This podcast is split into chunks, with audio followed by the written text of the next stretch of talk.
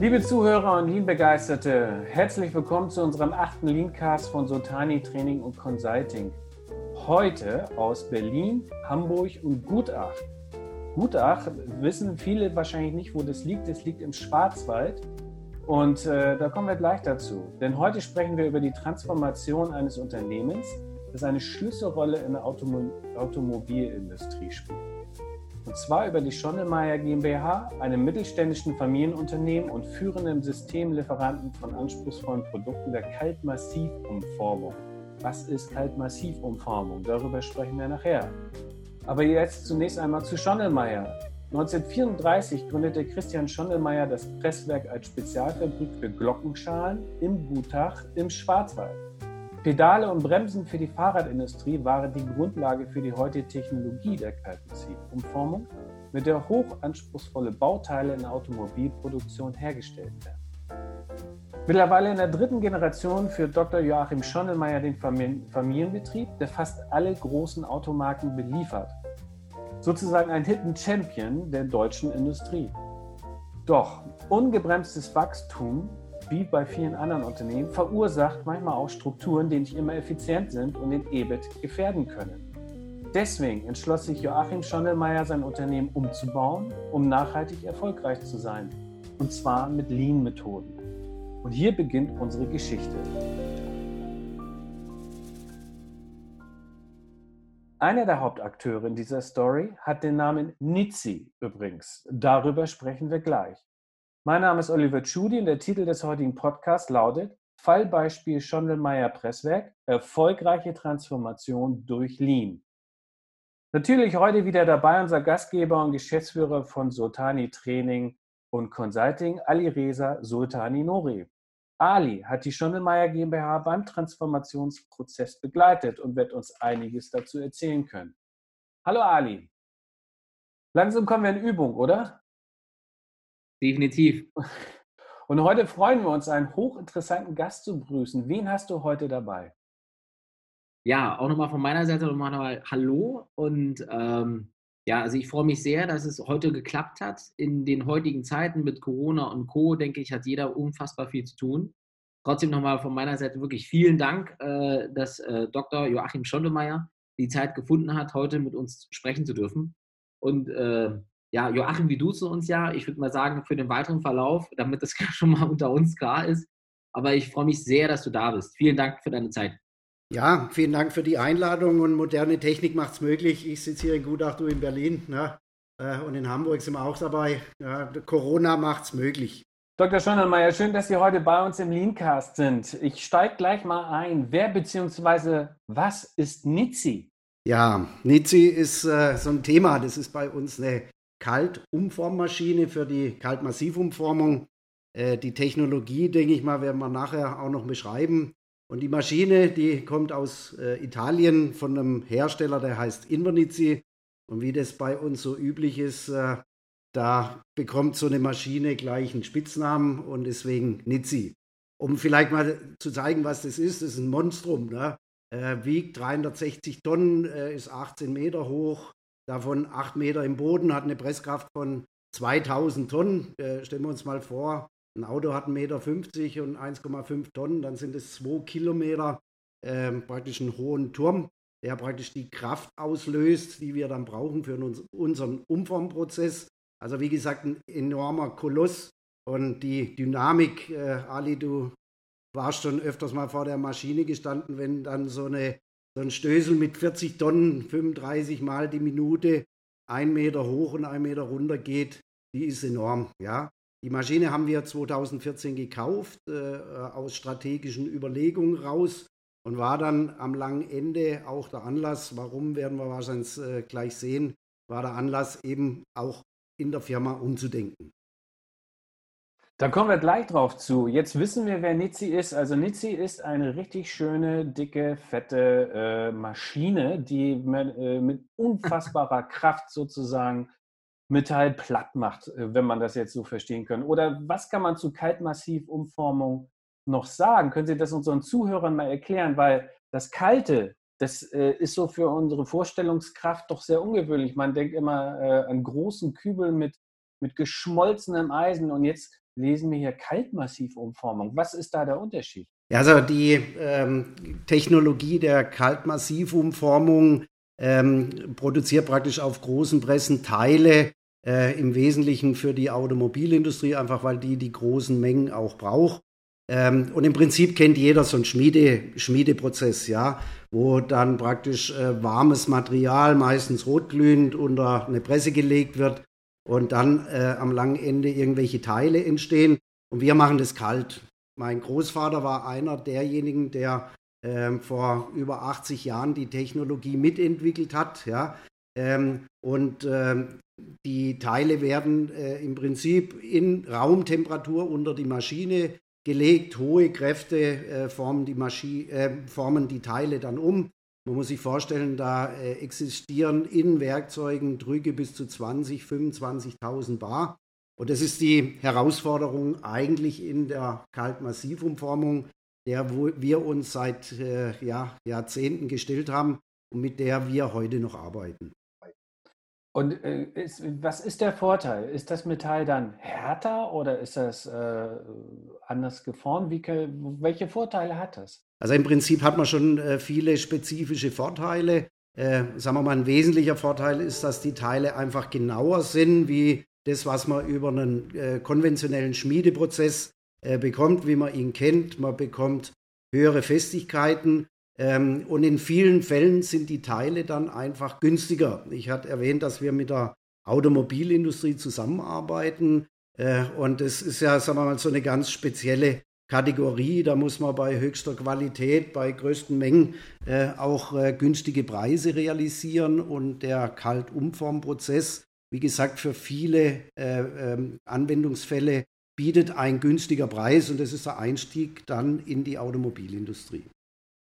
Okay, das ist sehr spannend. Äh, eine kleine Frage, was für Bauteile kann man sich vorstellen, werden denn da verarbeitet? Also wir äh, verarbeiten, sagen wir mal, recht viel äh, Bauteile. Also unsere Palette äh, oder unsere Produktion kann eigentlich alles, was die Umformtechnik auch kann.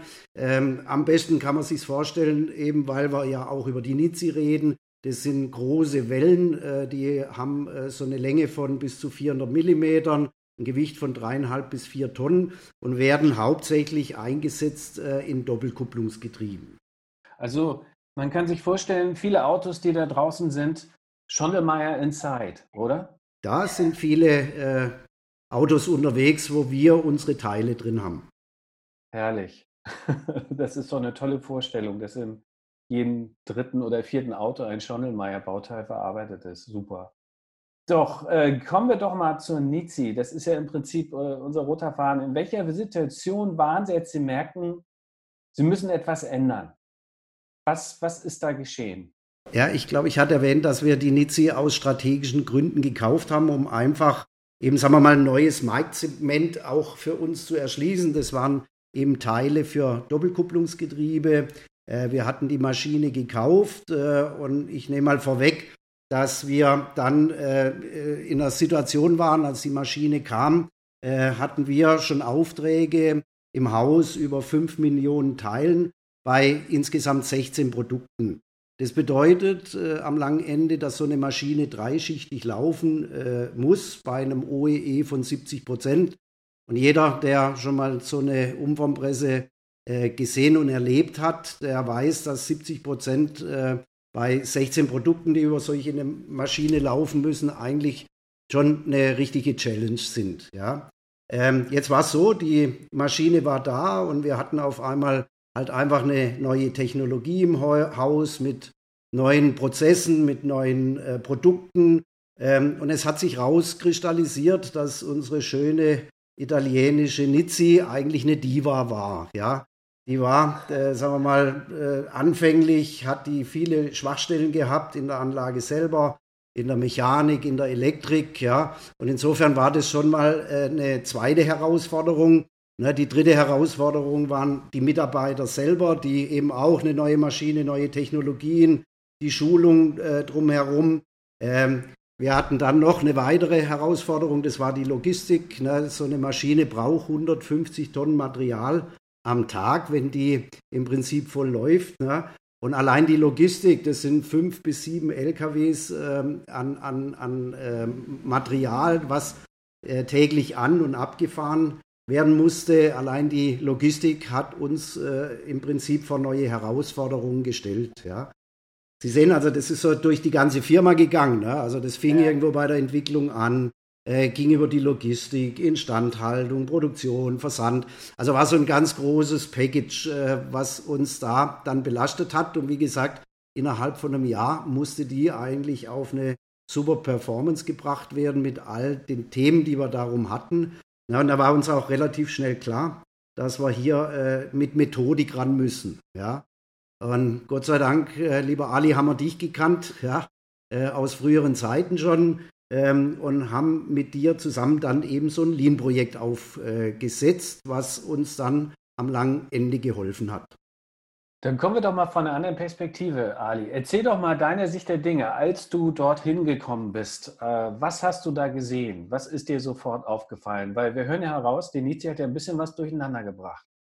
Ähm, sie war sinnvoll, strategisch richtig, aber äh, sie musste sich erstmal, äh, alles Umwelt musste sich erstmal mehr oder weniger, ich sag's mal menschlich, dran gewöhnen. Was hast du gesehen? Also erst, erstmal grundsätzlich war ich super froh, äh, wieder ähm, bei Schonnemeyer zu sein weil einfach wirklich, also das ist verrückt. Äh, das ist, das ist eine Fabrik in einer Urlaubsgegend. Ja? So und es ist wirklich immer wieder schön, äh, wenn man einfach in der Gegend ist und dann, ähm, wir haben es ja auch lange nicht gesehen gehabt. Und da war ich sehr, sehr froh, dass ich da wieder mal sein durfte. Und das war genau wegen der Nitzi. Und da habe ich mal, das war das erste Thema war ja ein Rüstworkshop. Und dann habe ich mir die Nizzi dann erstmal angucken dürfen und ich war erstmal begeistert. Ich bin Techniker durch und durch. Ja, und ich war einfach begeistert von dieser Maschine. Die ist riesig, die ist äh, mächtig, die ist, die ist genau so wie, ich sage jetzt mal in Anführungsstrichen, Ingenieure, Techniker, Männer äh, es mögen, groß, breit, stark und äh, sie, sie macht genau das, was sie machen sollte. Und dann halt, wie auch äh, Joachim schon gesagt hat, mit solchen Kräften was einen wirklich ähm, imponiert, wo auch man Respekt davor hat. Und der erste Ansatz war halt Rüstworkshop, dass wir halt, wie Joachim schon gesagt hat, mehrere Varianten haben und wir bei den Rüstzeiten wirklich sehr, sehr hoch waren, ähm, um das, die Challenge wahrzunehmen mit den 70 Prozent äh, OEE, schräger die 5 Millionen. Also war der erste Ansatz auch kein falscher, dass man sagt, wie kümmern Sie sich jetzt erstmal um das Rüsten also Single Minute Exchange of Die, also SMET. Das war das Erste, was wir gemacht haben. Und haben dann in dem ersten Step schon geschafft, 50 Prozent äh, die Rüstzeit äh, zu reduzieren. Was war denn das Ziel, wenn ich unterbrechen darf? Wo wollte man hin? Äh, naja, wie die Methode in der Regel schon sagt, Single Minute Exchange of Die. Also wir wollen schon auf neun Minuten irgendwie runter. Okay. Das war die Challenge. Was war, wie war es vorher? Äh, vorher lag es über über 500 Minuten. Okay. Wow. Das ist natürlich ein Riesensprung. Ne? Genau, und deswegen ist es auch utopisch, finde ich, wenn, äh, wenn manche Leute auch immer sagen, okay, von 500 Minuten gehe ich jetzt runter auf 9. Also ähm, bin ich ehrlich, haben wir nicht geschafft. Ja, wir haben erstmal sind wir von 500 runtergegangen auf 120 und, oder 125. Auf jeden Fall waren wir über 120. Das war die erste Challenge. Da ähm, hat die Firma wirklich eine tolle Leistung gebracht. Das Team wie immer super das muss man sagen, die Mitarbeiter von der Firma Schonnemeyer sind super motiviert, die wollen, das sind ähm, nicht wie in manchen anderen Projekten ja, äh, wo du erstmal viele Verhinderer hast, viele Verwalter hast, sondern die wollten, also die Mitarbeiter, die wollten sich verändern, die wollten etwas Neues. Daher ging das auch wirklich schnell innerhalb von der ersten Woche. Und dann haben wir aber recht schnell gemerkt, oder ich habe schnell gemerkt, hm, okay, die Anlage, die hat es in sich. Also mit SMAT werden wir das Endziel nicht erreichen. Also auch wenn wir bei neun Minuten irgendwann landen, dann erhöhen wir den Druck auf andere Organisationen, wie Joachim schon gesagt hat. Da geht es los von der, von der Werkzeugwaschung, also wie die Werkzeuge vorbereitet werden, also Werkzeugvorbereitung, bis hin zu Konstruktion, bis hin zu äh, Instandhaltung, bis hin zu Logistik. Also die Maschine hat es in sich. Und so ist aus diesem SMAT-Workshop ich sage jetzt mal, ein größeres Projekt geworden, was wir dann nachher getauft haben, Projekt 5M. Ja, das war dann das Thema äh, 5 Millionen. Und so ist quasi das Thema gewachsen. Das heißt also, wenn du mich fragst, mit welchen Methoden bin ich da rangegangen, wir haben klassisch, wie schon gesagt, das SMET gemacht. haben aus dem SMET gemerkt, hm, da steckt eigentlich noch was ganz anderes drin. Und das war dann die klassische Wertstromanalyse, die wir dann durchgeführt haben, um ein Gefühl zu bekommen über die Wertstromanalyse. Ähm, da die Aorta ist recht einfach von der Anlage. Also du hast eine Anlage, du hast einen Kunden und fertig. Also das ist jetzt nicht so schwer. Aber die ganzen Nebenflüsse, die waren dann auf einmal ersichtlich. Ähm, und an die mussten wir uns auch, also um die mussten wir uns auch halt kümmern. Mit den unterschiedlichsten Methoden. Also wir haben recht viele Methoden angewendet. Da steigen wir noch gleich darauf ein, vor allen Dingen, was nachher das Ergebnis war, beziehungsweise die Milestones, was zwischendurch vielleicht die Strategie auch hat verändern lassen. Dr. Schonelmeier, ähm, hatten Sie vorher schon mal mit Lean-Methoden zu tun gehabt? Wo, wie haben Sie darüber äh, sich informiert oder was, wo haben Sie das erste Mal das gehört? Also prinzipiell haben wir natürlich früher schon Lean äh, gehabt und haben so ein paar Dinge gehört ähm, haben das aber mehr oder weniger punktuell eingesetzt. Ja? Und da war eben so das Thema SMET, was wir eigentlich schon seit Jahren und Jahrzehnten ähm, bei uns haben. Da haben wir uns auch mal kennengelernt, der Ali und ich. Ja? Und das war so unser Hauptwerkzeugkasten äh, oder unser Hauptwerkzeug äh, in, in dem Thema Lean, also Rüstzeiten. Ja? Verminderung von Rüstzeiten. Daher kenne ich eigentlich Lean. Natürlich haben wir Kennzahlensysteme für uns gehabt, was man im weitesten Sinne natürlich bei Lean auch braucht, ja. Ähm, und haben gelegentlich auch mal Wertstromanalysen durchgeführt, aber wie gesagt nicht ganzheitlich, sondern eher punktuell. Was waren denn bei den Methoden die wichtigsten Erkenntnisse? Wir haben sie zum Teil schon gesehen, aber es hat sich ja einiges, was man vorher nicht wusste, war ja, waren ja ein paar, äh, ich sage jetzt mal, Abläufe, die einem so nicht bewusst waren, dass die nicht effektiv waren? Was war so für, für Sie das spannendste Erkenntnis in dieser ganzen äh, ähm, äh, Lean-Management-Prozess? Ja, ich habe das natürlich jetzt als Geschäftsführer gesehen, eben über die Kennzahlen. Ne? Äh, ist klar, ne? also sagen wir mal, die wichtigste Erkenntnis war, dass einfach mehr Mengen kamen, ne? dass wir wirtschaftlicher wurden, ne? dass wir, äh, und es war ja dann aus Resultat am langen Ende die fünf äh, Millionen Teile auch wirklich erreicht haben äh, auf der Maschine. Aber wenn ich da ein bisschen tiefer reingehe, dann, sagen wir mal, war eine Erkenntnis, dass die Prozesse doch mehr verstrickt sind, dass es komplizierter ist, ja. Dass wir, sagen wir mal, Instandhaltungsthemen haben, dass wir Logistikthemen haben, dass wir Prozessthemen haben, dass wir äh, äh, Themen um unsere äh, Diva Nizzi hatten und die muss man alle zusammenbringen. Ne? Und früher gab es da eher so ein so Einzelkämpfer, die dann halt irgendwo, sagen wir mal, äh, äh, dann ein Teil von dem großen Problem gelöst haben, aber keiner hat so richtig zusammengebracht. Ne? Und ich denke mal, das ist so eine Erkenntnis, die man durchaus äh, ähm, auch haben kann, dass eben die Methodik und auch das Lean einfach die Themen dann auch zusammenführt. Ja?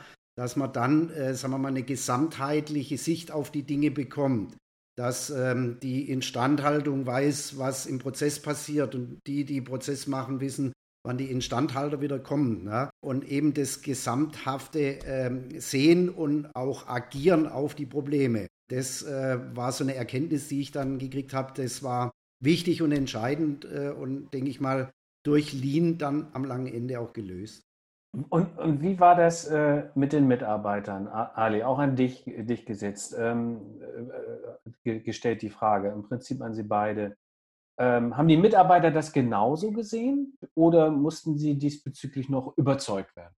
Also ich, Ali, vielleicht darf ich mal anfangen. Du kannst ja mal gucken, ob, ich, ob wir eine ähnliche Meinung haben. Ne? Also ich glaube, die, die, die Mitarbeiter haben darauf gewartet. Also äh, das ist ja witzig. Ne? Also die, die sehen ja eigentlich die Probleme und die Mitarbeiter sind nicht zufrieden, wenn die Maschine steht. Ne? Ähm, und ich hatte eher das Gefühl, dass die dann irgendwie froh waren, dass da jetzt jemand kam, äh, die Themen angegriffen hat. Ne? Und viele, viele Ideen kamen ja dann am langen Ende auch von Mitarbeitern. Ne? Ali, du hast ja dann tagtäglich mit denen gearbeitet. Ne? Ja, genau. Also ich kann, ich kann, das habe ich ja vorhin auch schon gesagt, also ähm, die Leute waren schon wissensdurstig muss man sagen. Und die wollten einfach eine Veränderung haben, weil es ist halt immer schön, wenn du zur Arbeit kommst, wenn du ähm, dann ein, ich sage jetzt mal, mein Beispiel ist immer, du kommst zur Arbeit und du schwitzt, du bist völlig fertig, gehst nach Hause und du hast aber nur zwei Teile gemacht. Und das ist nicht zufriedenstellend, ne? weil du ständig irgendwas einstellen musst, justieren musst, reparieren musst. Und wenn es fließt, ne, dann äh, fällt es den Mitarbeitern auch viel einfacher, KVP zu machen, also kontinuierliche Verbesserungsprozesse an, anzuwenden und sagen, na, an der Maschine ruckt hier, da könnte ich ein bisschen sauber machen, da, könnte, da fällt mir noch was ein. Und das ist den Leuten dann, ja, ich sag mal, eine große Motivation gewesen, es zu tun. Aber natürlich, muss man auch dazu sagen, hatten wir natürlich die ein oder andere Position, sage ich mal, wo wir gesagt haben, äh, aus dem Projekt heraus, wo wir gemerkt haben, okay, äh, es macht vielleicht Sinn, wir, es ist zwar der richtige Mitarbeiter, aber vielleicht am falschen Ort. Ne? Um, um den Mitarbeiter, auch andere Mitarbeiter zu motivieren, ähm, aus sich herauszukommen mit den guten Ideen und äh, die dann auch die Möglichkeit haben, bei so einer Firma wie Schondelmeier dann auch zu wachsen. Also das war ich auch sehr froh drüber, dass es auch ähm, mal gezeigt wird. Das ist, ähm, bei vielen Projekten ist es ja meistens so, dass es halt ähm, die Projekte starten, die Projekte enden und alles bleibt so, wie es ist. Und das war halt schön mal zu sehen, dass es auch andersrum geht und äh, die Mitarbeiter, die Potenzial hatten, dementsprechend auch gefördert worden sind durch dieses Projekt 5M. Ne? Also war, war wirklich auch schön zu sehen, dass es auch mal so rumgeht. Ali, wir haben ja oft schon darüber geredet, ähm, ein Veränderungsprozess, Change Management ist eine Sache. Aber wenn die Unternehmenskultur nicht da ist, dann kann das schon äh, ziemlich schwierig werden. Und was ich beobachtet habe, ich war ja auch da, äh, Herr Schondermeier, ich bin auf eine einzigartige Unternehmenskultur gestoßen. Äh, äh Nochmal die, die Perspektive von außen, Ali. Was war der Unterschied? Was ist dir aufgefallen, was, was, so anders war? Ich meine, Dr. Schundermeier, Sie haben schon gesagt, die Leute wollten, ja. Also ich glaube, das ist für dich, Ali, und für mich so, so echt, wow, das ist ja unheimlich. Aber woran liegt das? Was glaubst du? Also ich persönlich glaube ja, das liegt halt äh, an äh, Joachim auch irgendwo, ne? Ähm, der ist einfach da. Ne? Also wenn wir nur mal ein Beispiel, ähm, in unseren Projekten gab es ein bisschen natürlich auch Reibereien und es ist ähm, natürlich auch ein bisschen mit Emotionen versetzt und Manche Leute fühlen sich dann ja auch ertappt durch Lean Management, also teilweise auch Führungskräfte fühlen sich ja ertappt, ähm, weil sie dann der Meinung sind, oh, ich habe doch jahrelang so gearbeitet und das kann doch nicht falsch gewesen sein. Und ja, das Lean hilft uns einfach, ähm, ich sag mal, vieles aufzudecken und manche empfinden das dann einfach als falsch, was aber nicht die Botschaft von Lean ist. Ne? Und ähm, der Joachim hat sich dann einfach auch mal die Zeit genommen, äh, ich kann mich erinnern, zwei Wochen lang, immer wenn ich da war, wirklich die ganze Zeit mit dabei zu sein, im Projekt mit dabei zu sein. Und das ist eine unfassbar hohe Wertschätzung, die er dort erbringt. Ne? An den Mitarbeitern, die, ich sage jetzt mal, einen Blaumann anhaben, tagtäglich schwitzen und die Teile produzieren. Und auf einmal ist der Herr Dr. Joachim Schondemeyer Namensgeber, Besitzer, Eigner des Unternehmens, mit ihm in dem Workshop-Raum, trinkt neben ihm den gleichen Kaffee aus dem gleichen Automaten und gibt ihm Raum, ähm, sich äh, daran zu beteiligen, an, an seine Ideen äh, preiszugeben. Das ist nicht normal in der Automotive oder schräger in der Industrie draußen. Also, um ein Beispiel zu bringen, ein ähm, Werkleiter sitzt sehr selten äh, bei uns in den Workshops ne? und vor allen Dingen dann, wenn die Mitarbeiter dann auch da sind. Oder andersrum, wenn er da sitzt, dann traut sich kein anderer was zu sagen. Ja? Und, und diese Kultur, die herrscht halt nicht bei, bei Schondemeyer. Ne? Das ist ein, ein Miteinander wir sind ein Team und äh, das, das ist das, was ähm, dieses Unternehmen halt auch so spannend macht. Ähm, ähm, ja, aber auch so, ich meine, die Geschichte hast du vorhin erzählt, die würde nicht existieren, wenn es nicht so wäre. Herr Schönelmeier, äh, da werden ja Change Manager arbeitslos bei Ihnen. Äh, was ist Ihr Geheimnis? Haben Sie das schon immer so gemacht? Ja, ich weiß auch nicht. Äh, ich, ich denke mal, es ist äh, sicherlich auch eine Grundeinstellung. Na, jetzt äh, haben wir ja gesehen, wir sind hier im Schwarzwald. Ähm, bei uns ist es nicht so, dass halt hier tausende äh, Leute äh, in die Firma streben und, eine, und eine, eine, gute Stelle haben wollen. Ne? Das, da tut sich ein BMW irgendwo anders leichter. Ne? Und wir haben eigentlich äh, aus Familientraditionen eigentlich immer einen guten Umgang gepflegt mit den Leuten. Einfach weil, weil, weil das ist ja unser, unser wertvollstes, was wir haben. Ne? Und nochmal, bei mir stehen keine Leute äh, draußen, na, wenn wir einen guten Mann brauchen, dann müssen wir den suchen und müssen den überzeugen, auch von uns, dass er am langen Ende bei uns äh, äh anfangen will. Na? Und ich glaube, dass die Kultur einfach dazu führt, dass die Leute wo sich wohlfühlen, dass sie auch gerne bei uns arbeiten und dass sie auch bleiben wollen. Na? Und wenn Sie jetzt mal bei uns so eine Fluktuation anschauen, ähm, wir sind eine Firma mit 340 Leuten, wenn da ein oder zwei mal wirklich gehen im Jahr, dann ist es viel. Ja, und die haben meistens auch einen triftigen Grund, die äh, wollen sich verändern. Ja, es gibt natürlich auch Positionen, da kann man bei uns äh, nicht weiterkommen, einfach weil äh, vielleicht der Chef auch nicht viel älter ist wie man selber. Ne? Oder eben, äh, die verheiraten sich und ziehen dann nach München. Also das ist eigentlich ganz selten, dass einer geht, weil er unzufrieden ist. Ja. Also Sie hatten schon von vornherein eine, ich sage jetzt mal, Orientierung am Mitarbeiter. Der Mitarbeiter, der Mensch ist Ihnen schon immer wichtig gewesen und Sie wussten, welchen Wert der Mensch hat. Das, das klingt jetzt sehr selbstverständlich, aber ich kann Ihnen auch von meiner Position sagen, das ist nicht selbstverständlich. Und Ali erlebt es auch sehr oft. Und äh, das ist eigentlich die, die Grundvoraussetzung, um einen Veränderungsprozess heranzubringen, weil man kann nicht alleine da, äh, sage ich jetzt mal, durchwüten, ohne dass man alle dabei hat. Das wissen wir alle. Das ist ja beim Fußball auch so. Ne? Wenn der Stürmer alleine dahin läuft und der Mittel, das Mittelfeld kommt nicht mit, dann, dann kann man auch nicht gewinnen. Das ist, äh, äh, wenn ich das mal sagen darf, sehr schön zu hören und ich hoffe, es ist ein Role Model für alle da draußen, die jetzt auch zuhören. Kommen wir zurück zum Transformationsprozess.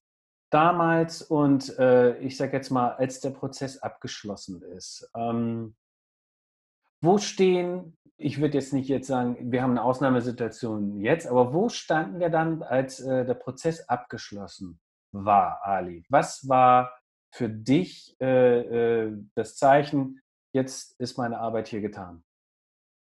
Ja, also äh, grundsätzlich, hm, wie schon gesagt, wir haben mit dem SMAT angefangen, dann haben wir mit der Wertschöpfungsanalyse die ganzen Nebenörter definiert oder gefunden und haben dann, wie Joachim schon gesagt hat, recht viele Baustellen gefunden. Also von, von äh, der Personalentwicklung auf die entsprechenden Anlagen bis hin zu Instandhaltung.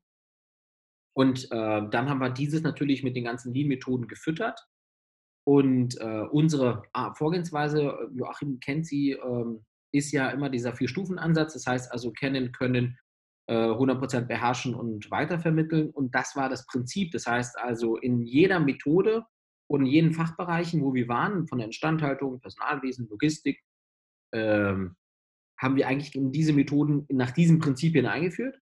Und es gab immer so ein, ich sage immer so ein ähm, Stakeholder, ein, ein, du hast vorhin das Beispiel Trainer, also Fußball gebracht. Wir haben dann immer einen Co-Trainer äh, sich herauskristallisiert. In der Fertigungssteuerung zum Beispiel. Überall haben sich so Co-Trainer herauskristallisiert und mit denen habe ich mich mehr fokussiert, mit denen habe ich mich mehr beschäftigt und habe das Wissen quasi so weitergegeben. Und ähm, immer mit der Hausaufgabenlogik natürlich. Ähm, und das hat dazu geführt, dass das, ähm, ja, das, das, das Doing, das Arbeiten mit Lean sich bei den Menschen extrem verfestigt hat. Und äh, immer, immer durch dieses immer Wiederkehren von Ali, also auf Deutsch, ich war gefühlt dann jede Woche damals da, Joachim. Ja. Äh, aber auch nie fünf Tage oder so. Ne? Ich war immer drei Tage maximal da. Äh, damit die Leute auch die Möglichkeit haben, ohne einen Trainer zu zeigen, was sie können. Ne? Und wenn irgendwas schiefgelaufen ist, war das nie so dramatisch, weil ich war ja nächste Woche wieder da. Ne? Und äh, aus dem Ansatz heraus ähm, muss ich, ja, um deine Frage nochmal so richtig zu beantworten, was war dann das Endergebnis? Und, genau. Genau. Äh, das Endergebnis war, dass äh, wir nachher, bleiben wir mal bei der Metapher Fußball, äh, ein Team hatten, was alleine Fußball spielen konnte, die Regeln beherrschte und sich selbst, und das ist das, der Erfolg, finde ich, nach vorne getrieben hat. Also der KVP-Ansatz. Die wussten, wie die Methoden funktionieren und konnten dann die Methoden für sich selbst so einsetzen, dass es eigentlich keinen externen Trainer mehr benötigt.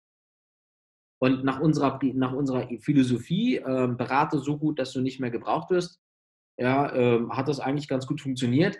Äh, ich finde, der Abschied ist immer dann so blöd, weil, weil irgendwann laufen halt die Jungs alleine und dann bist du auf einmal weg. und äh, das ist dann irgendwie schade. Aber ähm, trotz allem ist es natürlich ein tolles Gefühl zu sehen, dass die Jungs alleine laufen können, sich selbst ähm, verbessern können. Und ähm, ja, und irgendwann ergibt sich meistens eine andere Challenge ähm, und dann kommt man wieder hoffentlich zusammen. Aber das, ist, das war das Ende eigentlich dann, wo wir auch die 5 Millionen erreicht hatten, die Stabilität, die Kommunikation, Shopfloor Management, alles ja etabliert hatten beim Unternehmen.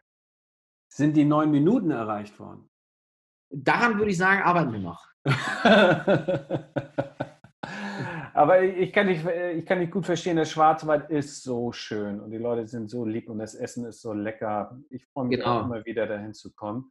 Herr Schottelmeier, was hat sich verändert? Äh, was, wie können Sie das äh, für sich behaupten? Erzählen Sie mal sowohl von Geschäftsführerperspektive, was sich verändert hat. Gab es mehr Aufträge oder äh, sind die Prozesse plötzlich schlanker? Ist die Fabrik plötzlich sauberer?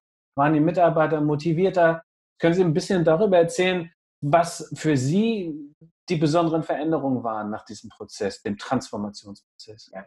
Also vielleicht mal generell, ich bin der Überzeugung, der Prozess ist nicht zu Ende, der hört auch nie auf. Ne? Das ist wahrscheinlich wie Kindererziehung oder so. Ne? Ähm, also insofern kann ich nicht von einem äh, richtigen Ende reden. Aber ich denke mal, aus Geschäftsführerperspektive hat sich, äh, sagen wir mal, eines äh, gravierend geändert. Wir sind in eine neue Liga aufgestiegen. Ne? Wir sind mit der Maschine äh, und mit den ganzen Prozessen drumherum haben wir unseren Umsatz verdreifacht, ne? so in den letzten acht bis zehn Jahren. Ne? Und sind damit, äh, sagen wir mal, in eine ganz andere Liga aufgestiegen, ähm, werden auch am Markt ganz anders beobachtet. Ne? Und ich denke mal, das war so äh, der, äh, das größte äh, Resultat, was ich eigentlich als Geschäftsführer sehe, was man ja eigentlich auch will. Ne? Äh, ich denke mal, für die Mitarbeiter selber war zu erkennen, dass die einfach, äh, sagen wir mal, auch nochmal eine Stufe weitergegangen sind in Strukturen rein, ja, in, in, in Prozesse, dass ähm, äh, die versuch, versucht haben jetzt auch, oder nicht nur versucht haben, dass die jetzt auch, sagen wir mal, eher im Team arbeiten, Informationen austauschen. Das ist ja, sagen wir mal, auch ein ganz wichtiges Thema, das Jobfloor-Management, was wir dann eingeführt haben, ne, dass einfach Informationen auch ordentlich durch die Firma durchgehen, dass jeder die gleichen hat. Äh, und da hat sich auch ein Stück neue Kultur einfach etabliert. Ne?